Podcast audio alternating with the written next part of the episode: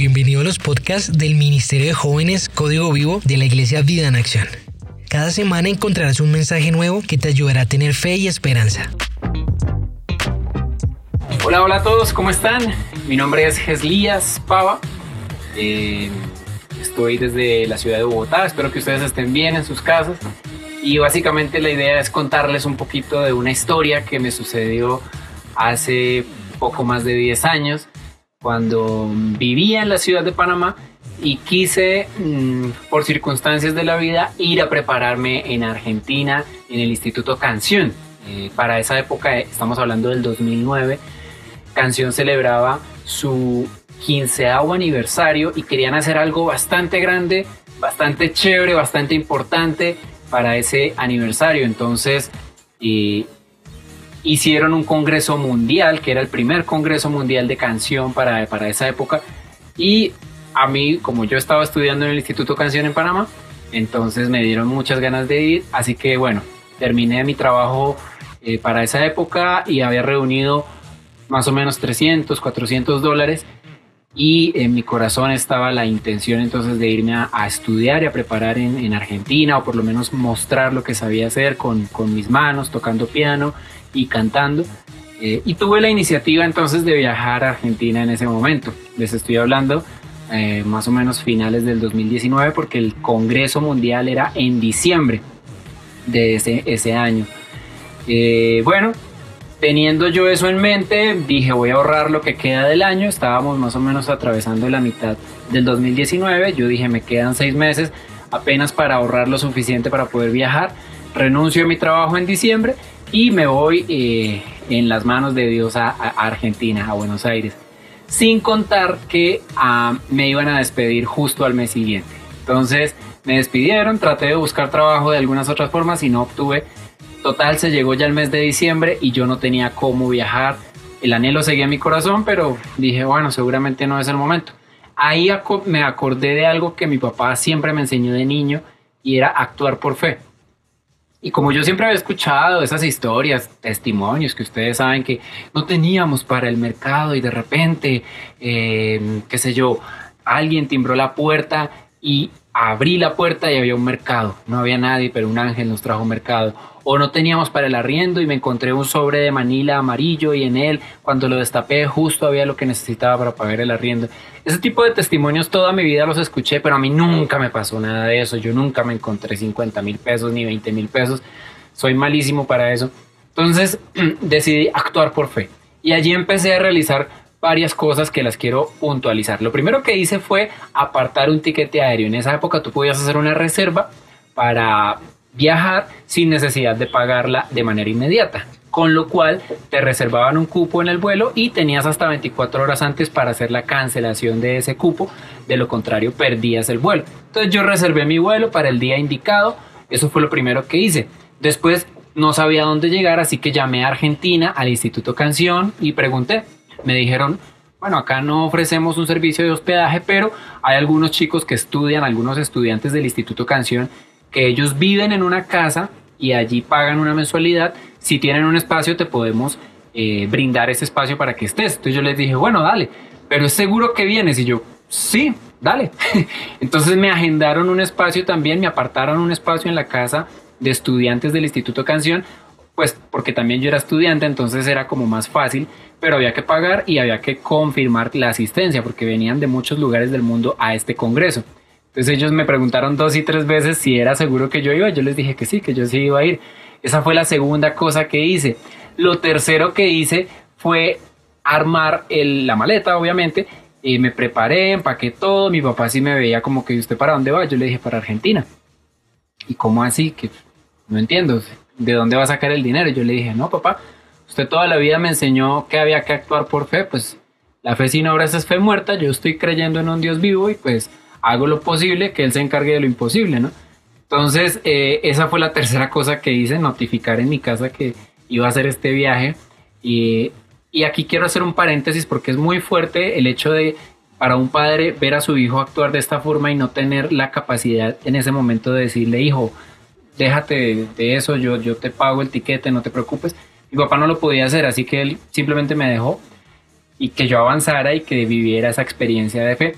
Eh, en ese momento, bueno, continué entonces con mi plan eh, y me puse a pensar y yo dije, señor, mm, ah, otra cosa, había que apartar un cupo para el Congreso, así que llamé también allá a, los organizadores del evento y pedí que me mm, vendieran una entrada al Congreso, porque era un Congreso pago, ahí iba a estar Marcos Witt, iban a estar un montón de eh, personas importantes, profesores de todos los institutos canción a nivel mundial.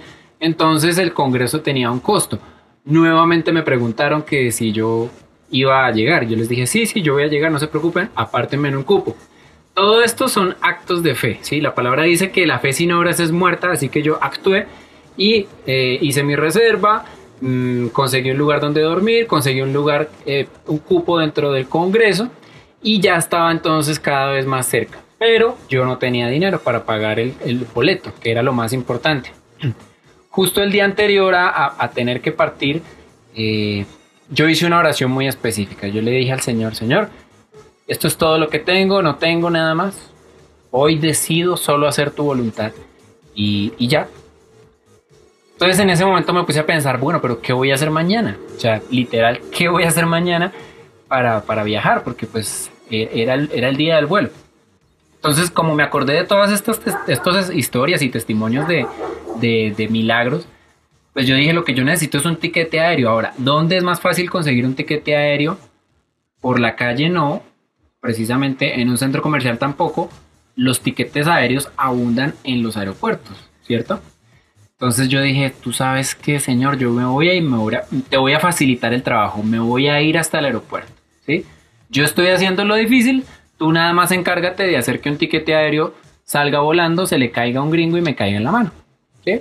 Esa, era la parte que le tocaba a Dios. Yo por lo menos me iba a ir a parar allá. Pero ¿cómo iba a hacer para que alguien que necesitara donar un tiquete o a que algún turista que le sobrara un tiquete aéreo me lo diera a mí? Pues yo tenía que identificarme. Obviamente tenía que identificarme. Entonces, ¿qué hice? Un cartel. Me hice un cartelito como así de grande un cartelito que decía voy para Argentina. Y yo dije, bueno señora, ahí ya te estoy poniendo todo en bandeja de plata, muy fácil, muy sencillo, ya me estoy identificando, estoy yendo al aeropuerto.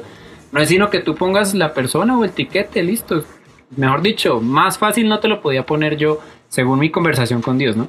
Entonces yo estaba dibujando el cartelito y corté un pedazo de cartulina y escribí voy para Argentina y cuando estaba haciendo eso me di cuenta que lo que estaba haciendo era un poco loco, ¿sí? y que si no fuera, si no fuera porque soy cristiano y existe algo llamado fe, pues no sería realmente muy cuerdo, que digamos. Eh, entonces me di cuenta que era un acto de fe. Entonces, como estaba escribiendo voy para Argentina, le di la vuelta al cartel y por el otro lado puse por fe. sí, porque no es, no es porque estaba loco, sino porque tenía fe. Y así, ya entonces me quedé tranquilo y dije, bueno, ya ahora sí tengo todo el cartelito, voy para Argentina, al otro lado puse por fe, le puse un cordoncito y me lo puse, ¿vale? Así que así me acosté a dormir y ya tenía todo listo. Al otro día me fui para el aeropuerto, mi papá me dijo, te llevo. Yo, bueno, dale, vamos. Nos fuimos para el aeropuerto y efectivamente nos paramos, bueno, me paré yo solo en el aeropuerto con mi cartel en un lugar ahí frente al counter em, de la aerolínea donde yo tenía que supuestamente viajar. Fui, pregunté a la aerolínea, les dije, ¿todavía está mi tiquete habilitado? Me dijeron, sí, sí, señor, acá está, lo va a pagar. Y yo, Mm, sí, dame un segundito que ya estoy resolviendo ese problemita, pero ya, ya enseguida vengo. Y me paré ahí al frente con el cartel puesto. Aquí les voy a poner la foto, por acá, ¿sí? Por ahí la ven. La fotico eh, mía parado en el aeropuerto Tocumen de Panamá, eh, esperando que algo pase. ¿sí? Estaba yo feliz ahí, sonriente en la foto, y eh, ahí tengo mi cartelito puesto. En ese momento, pues no pasó nada, ¿sí? La gente me veía, algunos me hacían así, otros como que no entendían, me preguntaban y pues chévere que vaya para Argentina, pero ¿por qué se pone un cartel avisándolo? Y eso me dio la oportunidad de, pues, de decirle a las personas lo que estaba haciendo y les daba la vuelta al cartel y les decía que pues era un viaje de fe porque yo no tenía el dinero. Y uno de los asesores de la aerolínea se me acercó y me dijo, ¿cómo es la cosa? ¿Usted ya hizo la reserva pero no tiene con qué pagarla? Le dije, sí, no, no tengo todavía esa parte solucionada, pero ya, ya, ya alguien se está encargando de eso. Entonces no me entendió, le expliqué lo que era la fe, el muchacho medio loco me decía, bueno, pues ojalá, sí, si tú confías tanto en Dios, ojalá te puedas ir. Eh, cualquier cosa yo voy a estar ahí en el counter, me avisas para realizar el pago entonces y poder abordar. Como ya la hora se acercaba, el muchacho volvió y se me acercó, me dijo, mira, ya por más que pagues en este momento, ya el vuelo está por cerrarse, entonces no podemos hacer nada. El tiquete era un tiquete de más o menos 900 dólares, yo solo tenía 200, 300 quizás eh, ahorrados y eso era todo lo que tenía. Entonces, eh, ¿qué hacemos? Hay la opción de que te eh, corra el tiquete para mañana. ¿Quieres que lo hagamos así? yo, bueno, sí, dale, entonces méteme en la lista de los que vuelan mañana. Me dice, el problema es que el vuelo de mañana, por ser una compra de un día para otro, sube su precio, ¿sí? Es como que ustedes compren un tiquete ahorita para irse mañana. Les va a salir más caro que comprarlo para dos meses. Así que me dijo, el tiquete te va a costar más o menos 1.200 dólares. Bueno, hágale, no tengo problema. Igual no tengo plata, entonces... Eh, y nos quedamos en donde decía que cueste lo que cueste. Sorry que se me apagó la cámara, pero acá estamos de vuelta. Entonces, eh, en ese momento él me dice, listo, entonces me agendó para el otro día, eso fue un sábado, así que yo me fui para la casa el sábado por la noche. Mi papá me preguntó cuando íbamos de camino a la casa, me dijo, ¿cómo estás?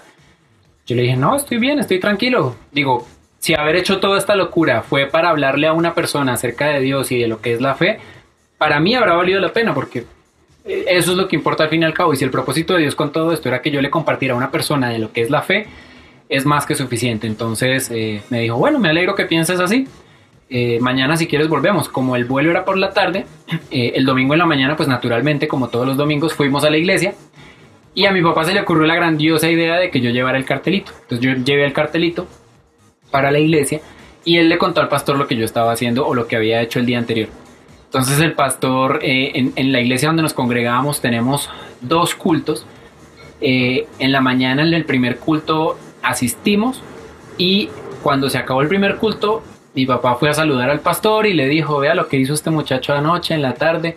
Se paró en el aeropuerto y pastor, ¿cómo así que te vas para Argentina? Yo sí, pastor, me voy hombre, qué bueno, ¿Y, cómo vas a hacer? Y yo, no, pues esta tarde me voy a parar otra vez ahí en el aeropuerto. me dice, bueno, dale, pero entonces déjame por lo menos eh, orar por ti, para que la congregación sepa que estás haciendo esto y que se va, te vas a ir mañana, bueno, esta tarde. Yo le dije, bueno, dale. Así que nos quedamos en el segundo culto y cuando se estaba terminando el culto, casi se le olvida, el pastor dijo, uy, tenemos un anuncio, eh, ven para acá y me hizo pasar al frente. Eh, me dijo, bueno, cuéntale a la congregación lo que hiciste ayer. Le conté a la congregación lo que había hecho el día anterior. Y después me dice, mm, vamos a orar por ti, te vamos a bendecir y voy a pedir que traigan una canastita y las personas que quieran eh, apoyar con algo en el viaje que GES está planeando, eh, lo pueden hacer. Y bueno, algunas personas ya habían comenzado a salir, así que hicieron una oración rápida, me bendijeron y el pastor me dio un abrazo, me dijo éxitos, que te vaya bien. Y yo me bajé, a lo que yo me bajé, habían dos, tres amigos míos, jóvenes de, de mi misma edad, que estaban sorprendidos por lo que yo había hecho. Algunos casi llorando me decían, oye, es que qué tremendo mensaje el que, me acabas de dar porque yo, pues a mí me daría mucha vergüenza pararme en un lugar público con un cartel. Así que, pues nada, me, acabas de dar una gran lección, me daban un abrazo y cuando me daban la mano me ponían un billetito en la mano, eran 10, 20 dólares. Yo, bueno, gracias, los echaba al bolsillo, me abracé con tres, cuatro personas más, se hizo una pequeña filita de personas saludándome y algunos fueron a la canastita. El pastor se llevó la canastita a la oficina donde es un búnker por allá que no conoce nadie, solo, solo los pastores entran a esas oficinas eh, y en, desde la ventana me hacía señas de que no me fuera porque pues, me iban a dar el, dinero que se había reunido. Entonces yo me quedé ahí esperando un rato, hablé con dos, tres personas más. Cuando el pastor baja las escaleras, baja con un sobre de manila amarillo. Sí, ojo. Bajo con un sobre de manila amarillo y me lo entregó en la mano.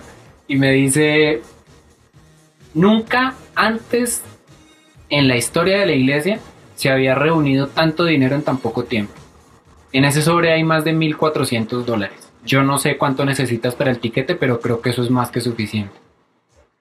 Yo me quedé así. Yo lo recibí, me temblaban un poquito las manos porque aparte de esos 1.400 yo tenía dinero en los bolsillos porque pues la gente que me abrazaba me daba algo de dinero y aparte tenía como 200, 300 ahorrados, o sea que casi, casi logré tener 2 mil dólares y yo solo necesitaba 1200 para los tiquetes. Dios tenía todo organizado porque efectivamente en Argentina tuve que pagar algunas otras cosas como la estadía, pero esa tarde volví al aeropuerto con una sonrisota de oreja a oreja, con mi cartel puesto y fui y busqué al muchacho en, el counter de la aerolínea al que me había hablado el día anterior y pagué mi tiquete, pero él no estaba allí. Entonces la que me atendió me dijo, no, no, no sé, en este momento debe estar en algún otro lugar, porque yo le quise decir que lo que le había explicado el día anterior de la fe había dado resultado y que ya hoy estaba viajando para Argentina. Entonces, como no lo encontré, bueno, me despedí de mis padres, subí al avión, me senté, me abroché el cinturón y cuando estaba sentado, adivinen a quién veo venir de allá para acá, caminando como buscando a alguien. Entonces yo me desabroché y me fui a parar y él vino y se me abrazó. Apenas me vio, se vino directo donde mí y me abrazó. Yo me quedé con un nudo en la garganta gigante y me dijo, me dijeron en el counter que el loco del cartelito se había podido subir hoy al avión y vine a saludarlo. No puedo creer que hayas hecho esto. Definitivamente Dios es un Dios real y te felicito por ser un hombre de fe. Yo ni le pude responder del nudote en la garganta tan grande que tenía. Yo me quedé así, lo miré, me senté, él se dio la vuelta y se fue porque él subió al avión únicamente a buscarme a mí. Porque no podía creer que el día anterior había hablado conmigo, me había considerado loquito y, y hoy ya yo estaba volando. Para hacerles corto esta historia larga, y me quedan cinco minutos, eh, fui a Argentina tres veces más, aparte de esa, no pagué ninguno de los tiquetes. Eh, las otras dos veces que fui, fui por invitación de pastores que conocieron mi historia. Eh, el mismo Marcos Witt durante el Congreso supo de mi historia porque el director de la Instituto Bíblico, perdón, del, del Instituto Canción, me lo encontré en la calle, le conté mi historia, se asombró, me dijo que que tenía que hablar con, con ellos, que todos tenían que saber lo que había pasado. Así que hicimos un video que se volvió algo viral en esa época. Eh, es un video que está en YouTube, que si ustedes buscan por Fe Argentina, es algo, es un video de dos partes, porque en esa época YouTube solo permitía subir videos de 10 minutos, así que me tocó hacer dos videos para contar esta historia. Em, pero fue algo que Dios usó porque en las filas, en el, en el que se sentó al lado mío en el avión, me veía con el cartel y me preguntaba qué era eso y ahí mismo yo le daba la historia, él terminaba llorando, yo terminaba llorando eh, en las filas para ir al baño, en las filas para entrar al Congreso, en el lugar donde me hospedé, el taxista que me llevó del aeropuerto al lugar de residencia. Todas esas personas escucharon mi historia, más de 160 personas calculamos escucharon mi historia en esos ocho días que estuve allá, perdón, seis días que estuve en el Congreso eh, Mundial de Canción. Más de 150 personas escucharon mi historia eh, porque la pude contar muchas veces. Y el Señor usó este cartelito para hablarle a muchas personas cuando yo tenía en mente usar supuestamente mis manos, mi voz, mi talento musical. Dios usó un cartel porque en su inmensa creatividad Él sabe lo que hace con nuestras vidas siempre y cuando actuemos por fe. Mm, producto de esto oh, surgió una canción que hace parte de un proyecto que se llama Por Fe. Em, y bueno, producto de esto Estuve después invitado para predicar, bueno, los pastores le llamaban predicar, yo le contaba, yo le llamaba contar mi historia. Así que estuve contando mi historia en muchos, muchos, muchos lugares, en muchas iglesias. Cada ocho días iba a una iglesia diferente y lo único que hacía era pararme al frente con mi cartelito en el pecho y contar la historia así como se las estoy contando a ustedes. Y el Señor usó ese cartelito en gran manera. Mm, estuve viviendo en Argentina producto de, toda esta anécdota desde el 2013 hasta, a ver, no, desde el 2010 hasta el 2014, viví casi cuatro años allá en Argentina, tuve la posibilidad de estudiar teología, también tuve la oportunidad de especializarme en educación y regresé hace seis años a Colombia eh, y acá estoy trabajando para la Cruzada Cristiana en algunos proyectos y también como empresario en Bogotá estoy casado y Dios ha sido bueno y ha usado toda esta historia de fe para, para, afectar a muchas personas. Entonces, ¿cuál es la invitación? Eh, a que no hace falta solamente tener fe y creer en un Dios vivo, porque lo, lo hacemos y yo sé que aquí todos los que están viendo este video lo hacen, eh, pero también hay que dar ciertos pasos como hacer la reserva eh, en la empresa, como pedir que te guarden cupos, como asegurarle a las personas, porque la fe es la certeza de lo que se espera, aunque no lo vean. Yo no veía todo lo que se veía venir, pero estaba seguro de que Dios me iba a respaldar. Y cuando uno está seguro, actúa y activa en fe y estas cosas suceden. La soberanía de Dios está siempre en medio de todas las situaciones eh, que vivimos. Yo no sé cuál sea la situación que, en la cual tengas que actuar por fe, pero sí te invito a que le creas al Señor, que le creas a un Dios vivo y que por fe las cosas pasan. Buenas noches, Código Vivo. ¿Cómo están? Los invitamos a todos a que estén conectados. Saludamos a todos los que están allí por el chat de Facebook, de YouTube. Le damos la bienvenida. ¡Wow! ¡Qué testimonio tan impactante el que nos acaba de contar Geslía sobre esos pasos de fe tan impresionantes y que a veces nosotros como jóvenes no nos atrevemos a dar.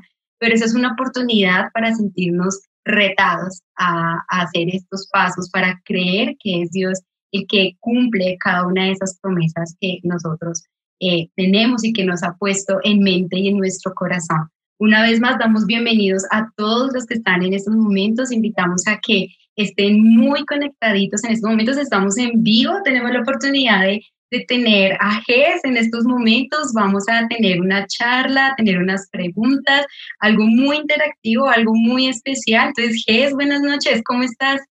Hola Fer, buenas noches. Muchísimas gracias por esta invitación. Estoy muy bien, muy contento, muy emocionado porque volver a ver el video y volver a escuchar todo lo que Dios hizo no deja de ser algo que, que, me, que me emociona y así como yo contaba mi testimonio muchas veces en ese viaje y después del viaje, eh, me sigue emocionando ahora poder escucharlo y poder verlo. Genial, genial todo ello. Y sí, eh, queremos invitarlos a todos para que nos escriban, nos hagan comentarios, preguntas sobre cómo podemos crecer en fe. Entonces estaremos respondiendo estas preguntas en estos momentos. Los invitamos a que se animen a escribir en el chat de Facebook, en el chat de YouTube y estaremos en contados minutos leyendo esas preguntas para que GES nos ayudes a contestar y podamos tener un poco más y estemos en dinamismo como en estos momentos. Pero bueno, GES, quiero hacerte una pregunta eh, interesante antes de empezar a tener preguntas sobre este tema de la fe y es que, bueno, tú te llamas Lías, pero nosotros te llamamos Ges. ¿Por qué? ¿Tiene algún significado, alguna historia que te digamos Ges? ¿Producciones Ges? ah, esa es buena. Esa es buena. Eso quiere decir que te acuerdas. Eso es bastante viejito. sí. No vamos a revelar nuestra edad, pero los que sabemos que es Producciones GES estamos por allá pasaditos del tercer piso. Eh, es más fácil que Geslías, sí, de hecho em, era difícil que me regañaran por mi nombre largo, entonces era complicado lo del regaño. Eh, pero básicamente mi nombre es Geslías por lo que significa, a mi papá le gustó el significado que es Jehová restaura y esa fue la razón por la que me puso Geslías. Solo aparezco una vez, bueno, mi nombre aparece una vez en la Biblia, por allá en Crónicas, el hijo del hijo del hijo del hijo del hijo. Eh, no hice nada en la, o sea, no, no es nadie importante, lo único que, que, le pareció interesante a mi papá fue el significado y, y, me parece muy bonito, muy chévere. Solo tengo un nombre, no, no, no, no, no soy de los que tienen dos nombres. Así que bueno, eh, de muy pequeñito mis amiguitos del colegio y, y del, del, barrio se complicaban un poquito con el nombre, me decían Jeremías, Jusías, eh, bueno, de todo. Así que poco a poco se fue filtrando el, el GES, que era como más fácil, y, bueno, me quedé GES y ya todo el mundo entonces es, es GES para allá y para acá. Eh, y es chévere. No, no, y es que da recordación porque como GES. Sí, es cortito. es como Fer, por ejemplo. Fer. Exacto. Sí, sí, sí. Bueno, listo. Y me casé con Liz. Ah, GES, apenas. Súper chévere. Bueno, GES, entonces ahora sí tengo algunas duditas, algunas preguntas interesantes de, de, de ver tu video ahora. Eh, ¿Qué sucedió después de ese viaje? Eh, nos contaste que, bueno, después fuiste otras dos veces a Argentina y nos contaste que solamente la parte de los tiquetes, pero ¿qué pasó allá viviendo en Argentina? ¿También viviste por fe? ¿Cómo, cómo fue esa experiencia? Bueno, Fer, ten presente que yo para el, el testimonio habla de un viaje para un congreso que duró una semana y me regresé. O sea, digamos que ¿Sí? En teoría ahí se acabó todo, que era el comienzo de algo mucho más extenso y que yo no había ni siquiera eh, dimensionado. El, el, el, viaje, efectivamente este primer viaje terminó, pero a los tres meses de yo haber eh, regresado, yo vivía en esa época en Panamá, cuando uh -huh. yo regreso a Panamá, a, los, a las pocas semanas hacemos un video contando esta historia, el video se vuelve viral y eh, algunos pastores de Argentina que se enteran de mi testimonio deciden invitarme. Entonces, eh, ellos mismos me pagaron el, el, segundo tiquete para ir a Argentina. Uh -huh. Después eso fue por una sola semana que estuve en Argentina solamente en tres iglesias. Luego regreso otra vez a Panamá y pues bueno, muchas gracias pastores, hasta aquí llegó su invitación y estando en Panamá organizamos un evento misionero para, no, no, no recuerdo ni qué era, pero era un evento a nivel eh, regional bastante importante y la organizadora me dijo que por qué no le ayudaba yo en, en recibiendo algunos de los invitados en el aeropuerto. Los primeros que llegaron, un grupo de argentinos, y entonces para hacerles tiempo yo me puse a hablar con ellos y resulté contándoles mi testimonio y bueno, para, para hacerte corta la historia, eh, yo no sabía y estos argentinos eran los líderes nacionales de toda una denominación. Wow. Y ellos se quedaron sorprendidos de escuchar mi historia y me dijeron, tú tienes que volver a Argentina, te esperamos a mitad de año. Eh, el Señor proveyó para ese tercer pasaje, por eso el, testimonio es más grande de lo que aparece en esos 20 minutos, porque yo fui tres veces a Argentina y no pagué ni un solo ticket. En el tercer viaje, como ya eran tantas las invitaciones, porque ellos me habían hecho un plan de visitar todas las iglesias, em, dame un segundo, en ese tercer viaje el, el, el, proyecto fue a un año, porque yo dije, ¿cómo visito más de 200 iglesias? Que era más o menos lo que me habían dicho que ellos manejaban. Y entonces uno me dijo, te vas para mi región unos meses, después te vas para otra región otros meses. Entonces yo hice un proyecto para un año eh, eh, quedarme allá en Argentina y mm, estando en Argentina se me dio la oportunidad de estudiar teología porque a una de las iglesias a las que fui a contar mi historia resultó ser del decano del Instituto Bíblico, el cual me, mm. me dijo, a ti se te están abriendo bonitas puertas, ¿por qué no te preparas teológicamente? Y es una invitación también para todos los jóvenes em, de Zona 6 Life que puedan darse la oportunidad en algún momento de sus vidas de prepararse y de conocer la fe que decimos eh, profesar, conocer al Dios en el cual creemos, conocer la Biblia, la cual leemos y predicamos, pero no sabemos su historia, no sabemos muchas cosas. Entonces, el Señor sí nos capacita y nos da talentos, pero yo me tomé tres años para estudiar la palabra, para estudiar la teología. Obviamente no todos van a poder eh, darse tres años de su vida en esto, pero tuve la oportunidad y lo vi como un gran baluarte en mi vida y bueno, hoy por hoy, a partir de ese estudio teológico, eh, hice una, una, especialización en educación. Em, eh, me regresé en el 2014 para Colombia, sentí volver a Colombia después de 10 años y estando acá en Colombia empecé a estudiar una carrera ah, profesional porque era una deuda de vida que le tenía tanto a mi persona como a mis padres. Así que entré a estudiar administración de empresa y me recibí el año pasado ya de esa parte. Listo, wow, interesante. No, es que es súper impresionante. Por ejemplo, yo escuchando, yo decía, yo no sería capaz de irme menos al aeropuerto con un cartel que dijera, mejor dicho, aquí estoy, me quiero ir a las Bahamas. Eso es impresionante y es, y es un reto que, que realmente no, nos, nos das, nos impregna, realmente nos motivas a que nosotros creamos eh, en, Dios, en sus promesas y en lo que ha dicho. Algo muy interesante que tú hablabas y era acerca de, de, tu papá, ¿no? Que fue también como ese pilar importante en este, en este proceso de fe y que para nosotros los jóvenes también es muy importante tener ese tipo de ayudas, tener ese, ese, esas personas que nos impulsen, que cuando tengamos un sueño, un proyecto de Dios, pues realmente sintamos ese, ese acompañamiento y ese respaldo Cuéntanos un poquito eh, de esa intervención de tu papá en este proceso. Nos contabas que él realmente estaba también muy tranquilo, te, animaba, pero cuéntanos un poco eh, a nosotros, por ejemplo, como los jóvenes, cuán importante es poder tener ese apoyo de, un papá, de nuestros papás en estos proyectos.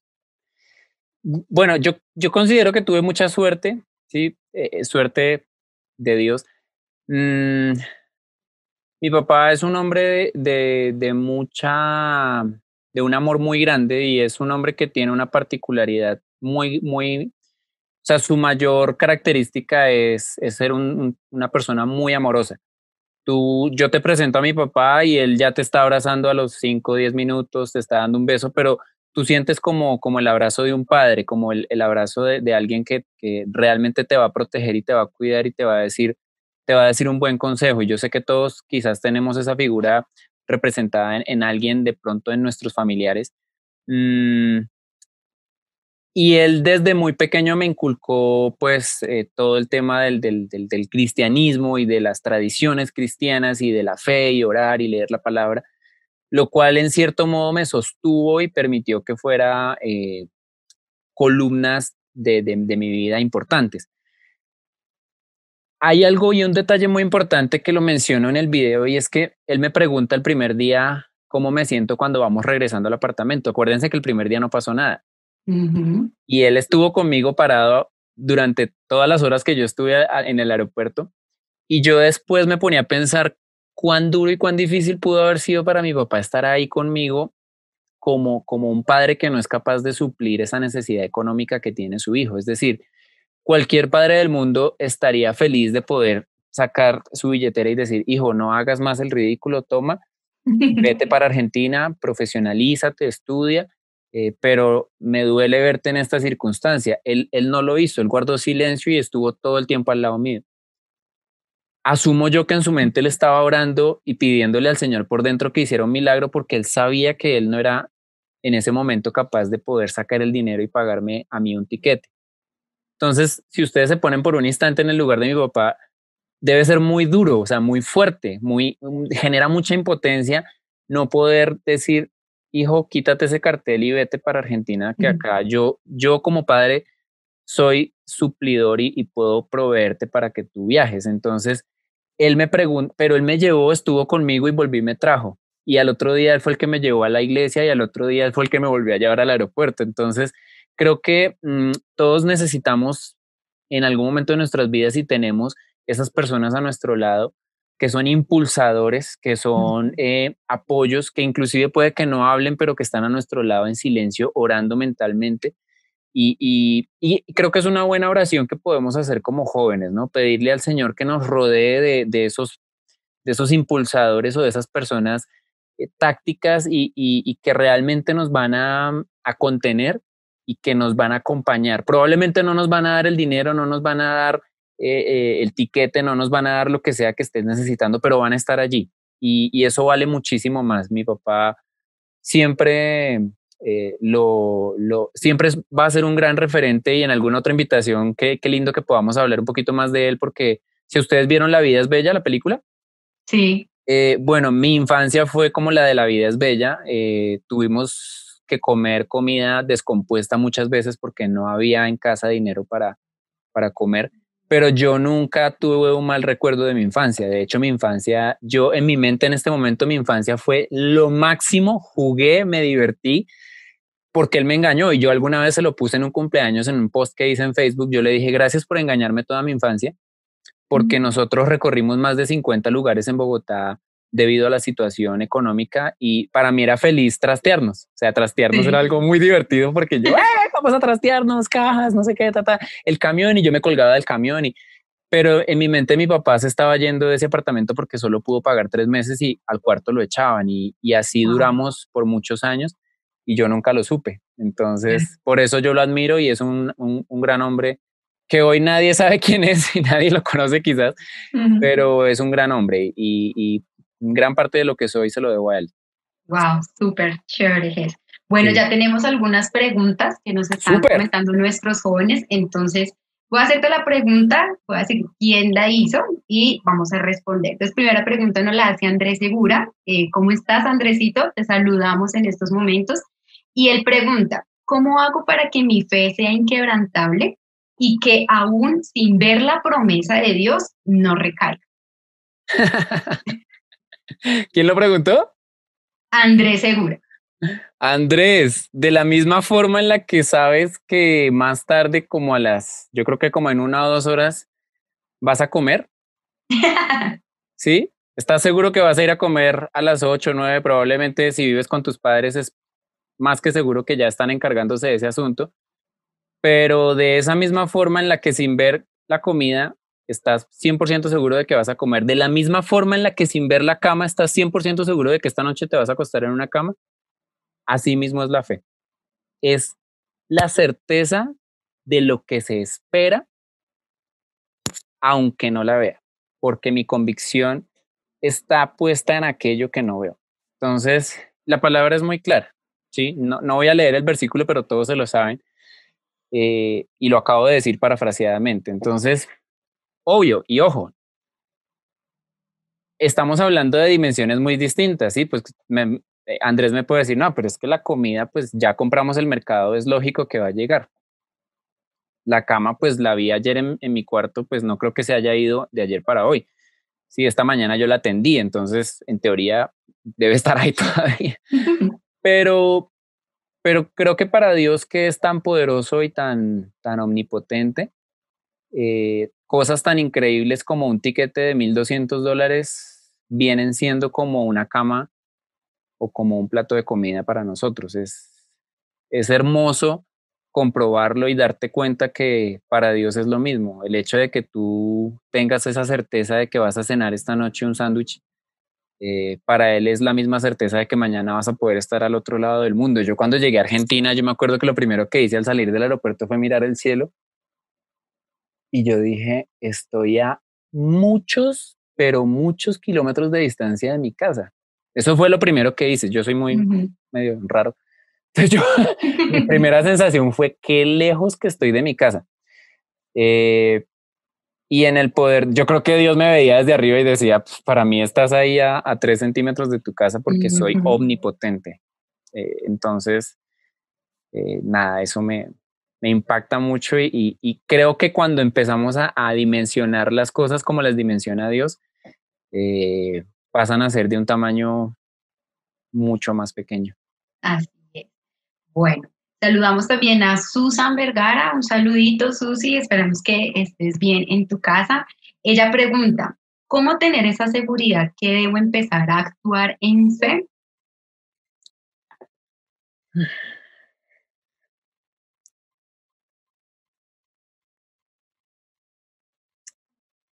Por algo la palabra dice que la fe sin obras es muerta y, yo pienso que si yo no hubiese iniciado por lo menos con hacer las reservas, con llamar a los distintos lugares.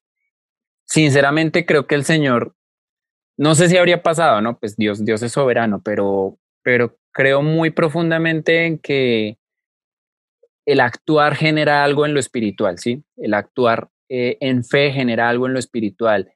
Eh, pasa con los trabajos. Hay personas, Dios, dame un trabajo, Señor, pero sí, te toca hacer un, buen currículum, pararte y llevarlo, enviarlo por correo. Es decir, haz tu parte, el Señor seguramente se va a encargar de lo otro, pero haz tu parte. Sé que hay muchos jóvenes orando por la idónea y muchas chicas también orando por su, su el hombre de su vida y con quién casarse, eh, pero no están haciendo su parte, no, no, no están siendo ese hombre o esa mujer que merecen ese hombre o esa mujer por la que están orando, ¿sí?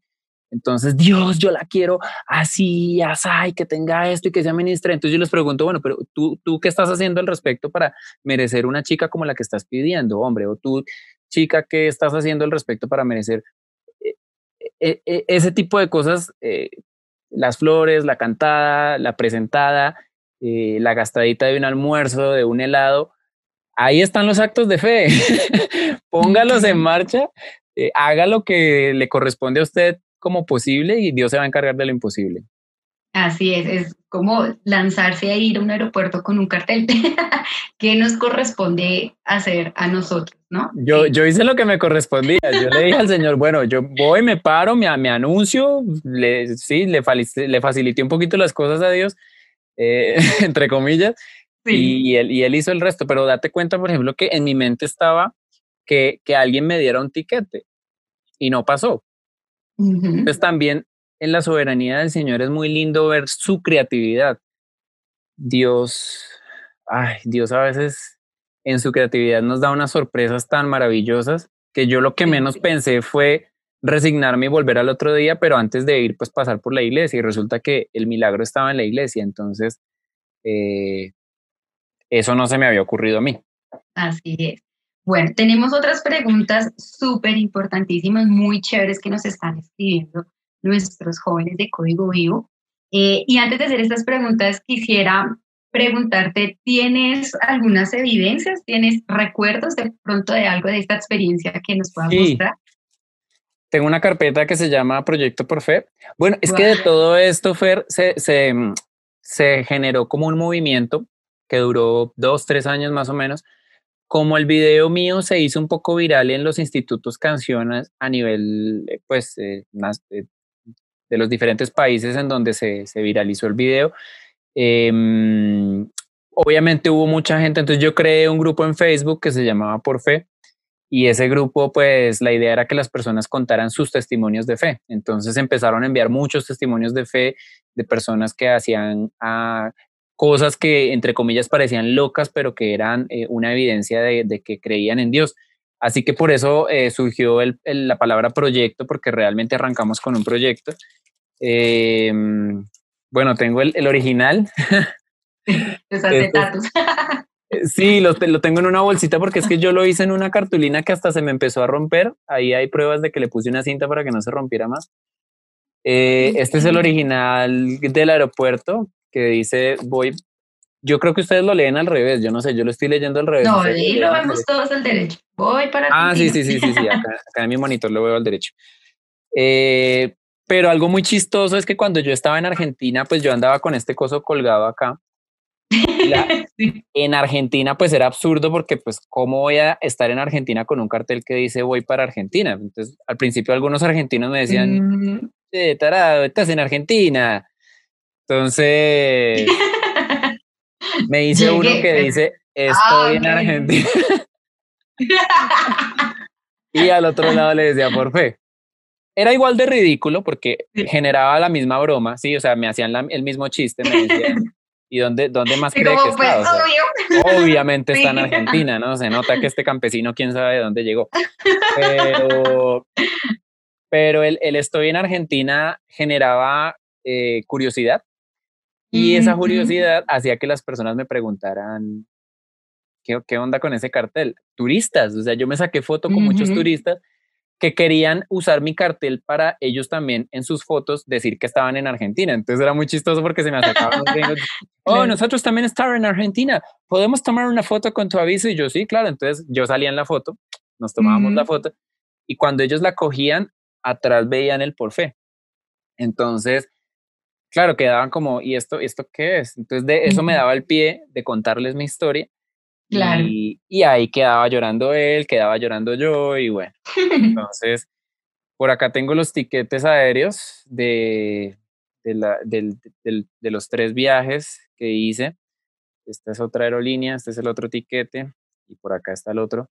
Que sí, los guardo como un bonito recuerdo. Seguramente les, les contaré a mis hijos y les mostraré estos tiquetes. Esta fue, una, esta fue la letra original de una canción que compusimos para, para el proyecto Em, que se llama Te necesito a ti, la canción. Es, muy bonita. Este año, si Dios me lo permite y, pues si la cuarentena nos deja, la idea es poder terminar una producción que estamos grabando que ya tiene cinco canciones y, pues son una serie de canciones que el Señor me ha regalado desde esta época hasta, hasta acá. Imagínense, 10 años de, de escribir y nunca hacer nada, entonces ya por fin el Señor me jaló las orejas y estamos en el proceso final, yo creo que estamos como en un 70-75%. Falta terminar de grabar y comenzar a hacer un tema de video, eh, que inclusive algunos involucrados están por acá presentes en, ese proyecto. Eh, pero bueno, estas son las evidencias que tengo por aquí a la mano. Súper chévere, ¿no? Eso sí, como dices, queda para que las futuras generaciones también se arriesguen a tomar esos pasos de fe. Bueno, vamos con otras preguntas que, que, te contaba. Entonces, hay dos preguntas que son similares, las voy a nombrar, eh, pero pues realmente se pueden responder eh, de una vez. Entonces, la primera la hace Grace, un saludito para, para Grace. Ella dice, Jess, ¿cómo sabías que tu decisión de irte a otro país era el propósito de Dios y no una emoción? Y la otra pregunta que es muy similar la hace Ivonne Lozano, que también te damos un saludito, Ivonne. Ella dice, ¿cómo saber cuándo es fe y cuándo estoy haciendo simplemente mi voluntad loca? es buenísima la pregunta y es algo que mm, los que me conocen muy bien, o sea, muy, muy de cerca, saben que es algo a lo que le he tenido mucho miedo en, mi vida, a tomar decisiones por emoción, ¿sí? Em, es muy fácil, es sumamente fácil dejarse llevar por la emoción, cuando te dicen cosas como, y de hecho recién, recién llegado acá a Colombia me dijeron, necesitamos un pastor que se encargue de una iglesia en, creo que era en Ecuador, está dolarizado en Ecuador, todo pago, full. Y, y, te tiran una propuesta así, tiene que ser un líder de jóvenes que esté preparado con, en teología, que sepa de enseñar, que sepa de tecnología y todo esto. Y te, te hace como que te tambalea la silla y uno dice, uno puede hacer dos cosas fácilmente. Oh, Señor, esta es la respuesta y tu hijo está dispuesto a servirte y me voy. O sentarte un ratito y, realmente pedirle al Señor que te confirme esto que está pasando. Em, no suelo profundizar mucho en este tipo de respuestas porque es muy delicado. Mm, hay muchas corrientes al respecto de lo que es la voluntad de Dios y tristemente se han cometido muchos errores en la historia del cristianismo.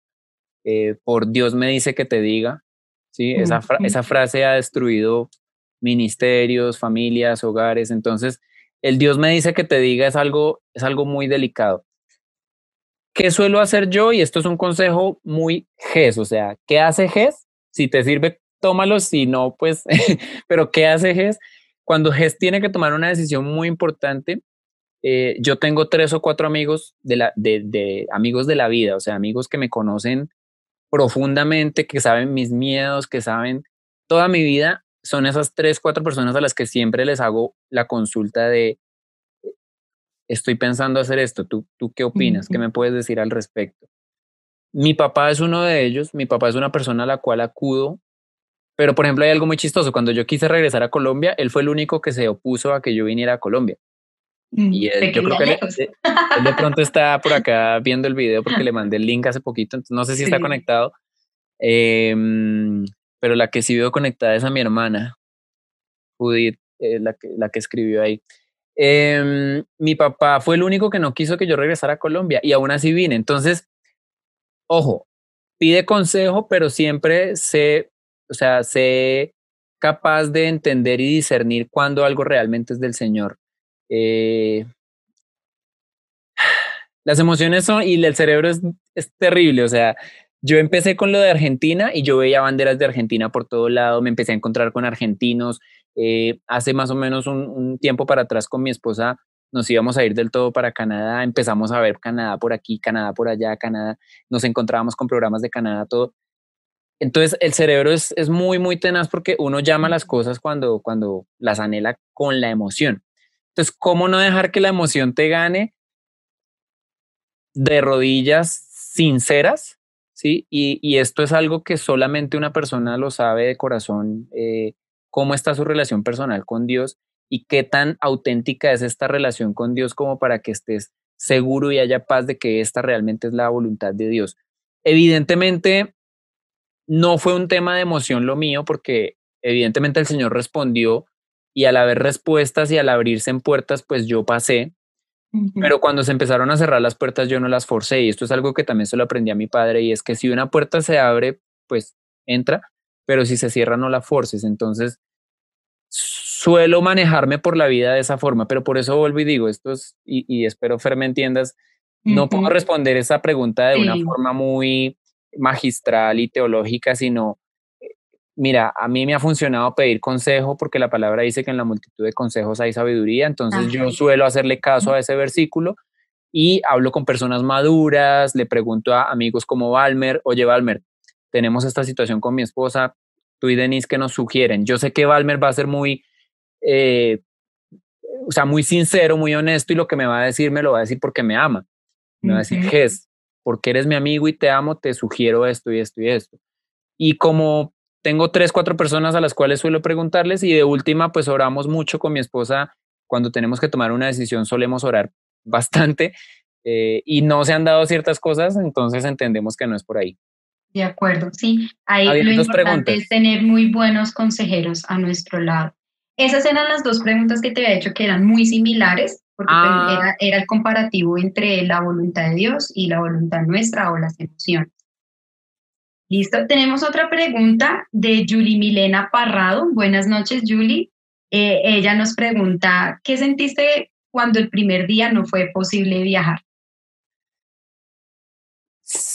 Fácilmente eh, vino a mi mente sensaciones de frustración, pero como te acabo de decir, eh, he sido una persona muy racional y mi papá me hizo una pregunta, esa misma pregunta, me dijo, ¿cómo te sientes? Y yo le dije a mi papá, si haberle hablado a una persona era la razón de haber estado acá en el aeropuerto y haber hecho este oso tan peludo durante tantas horas, pues habrá valido la pena.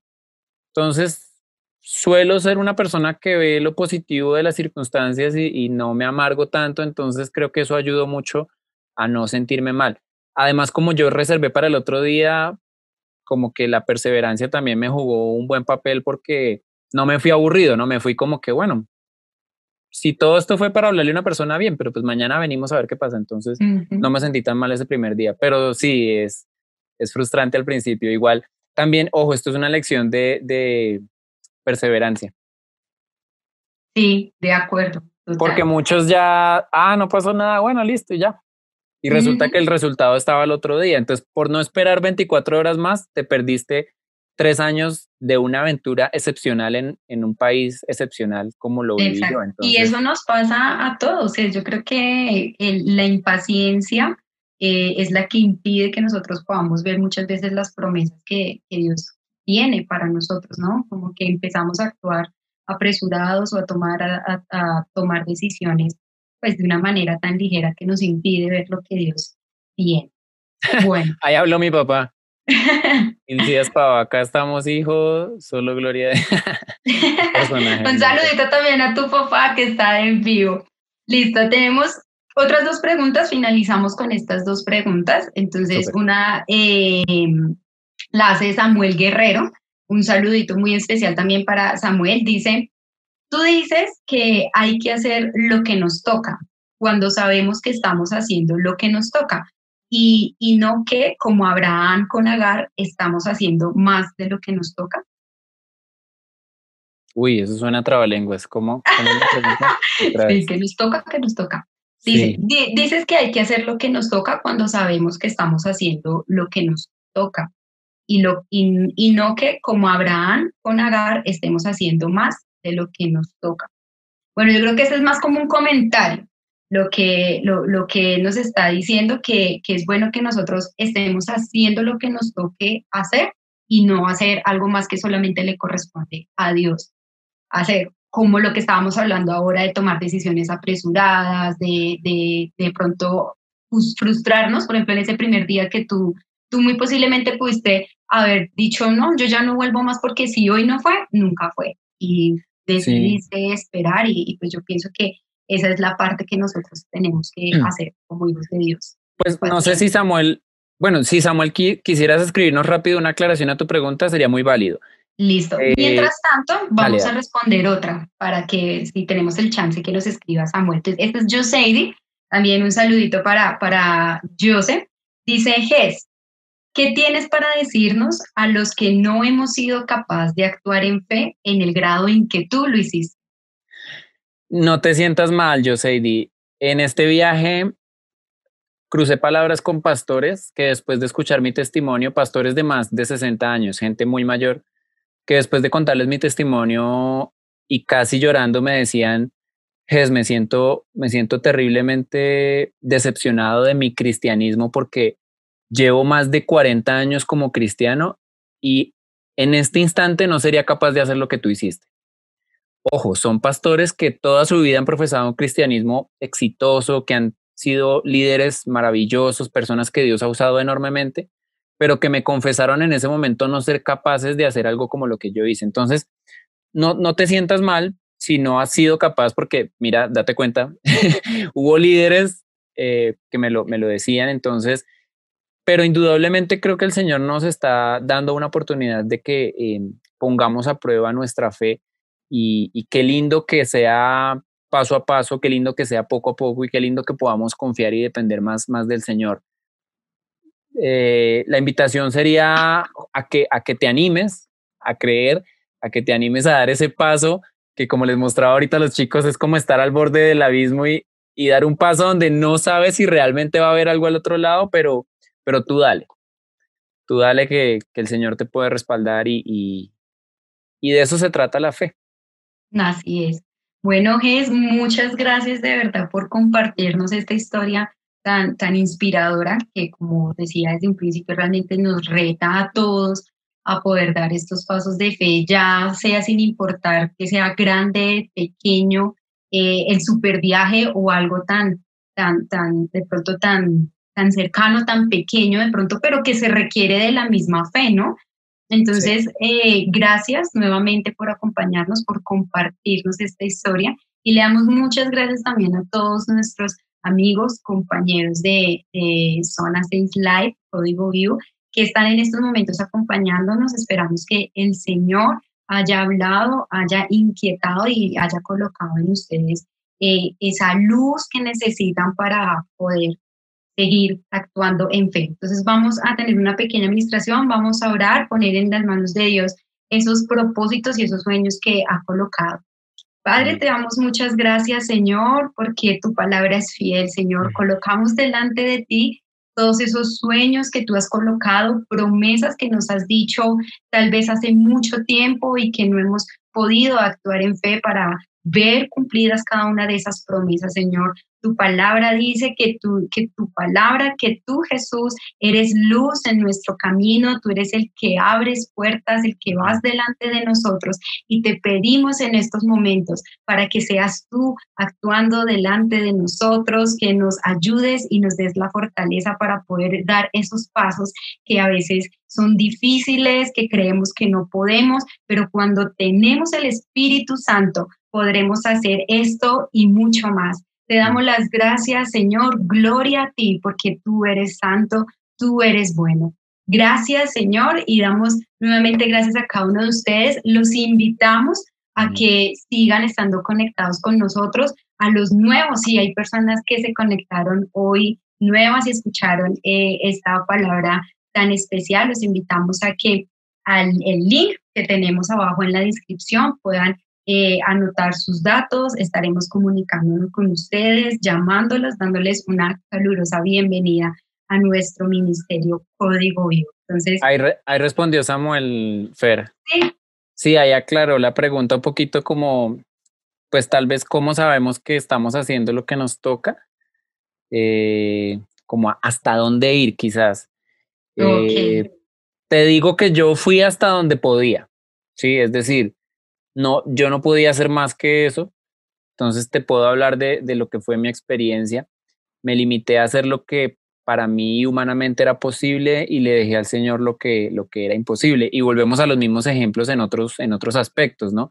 Eh, llenar el currículum, hacer los envíos, enviar correos, tocar puertas, hacer publicaciones y esperar en Dios una respuesta óptima, ¿no? Entonces considero que el hasta dónde te lo pones tú mismo y, sin ser tampoco necio en el, en el tema, ¿no? Porque qué tal que Dios no te quiera allí simplemente y tú estés dale, que dale, que dale, que dale. Entonces creo que también se requiere un poco de madurez al respecto y lo que tú decías, Fer, sumamente importante, la consejería, podernos rodear de personas eh, sabias que nos digan, mira, hiciste lo posible, pero no era por ahí, entonces esperemos en el Señor. Entonces, pero yo hice todo lo que humanamente me correspondía. Si yo preparé la maleta, eché ropa para el frío, porque yo vivía en Panamá, que es súper caliente.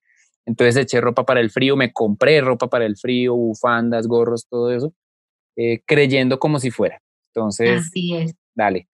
Bueno, es muchas gracias y esperamos que todos podamos poner en práctica estos tipsitos y estos datos que, que hoy pudimos aprender sobre fe. Entonces, un abrazo para cada uno de ustedes. Esperamos que tengan una maravillosa semana y podamos escuchar, ¿por qué no? En ocho días historias eh, también inspiradoras de fe que puedan ocurrir durante este tiempo. Entonces, un abrazo, es que estés muy bien. Dios te bendiga. Chao, chao a todos. Que estén muy bien. Si te gustó este mensaje, compártelo con alguien que necesite ser animado y síguenos en nuestras redes sociales como Código Vivo CC.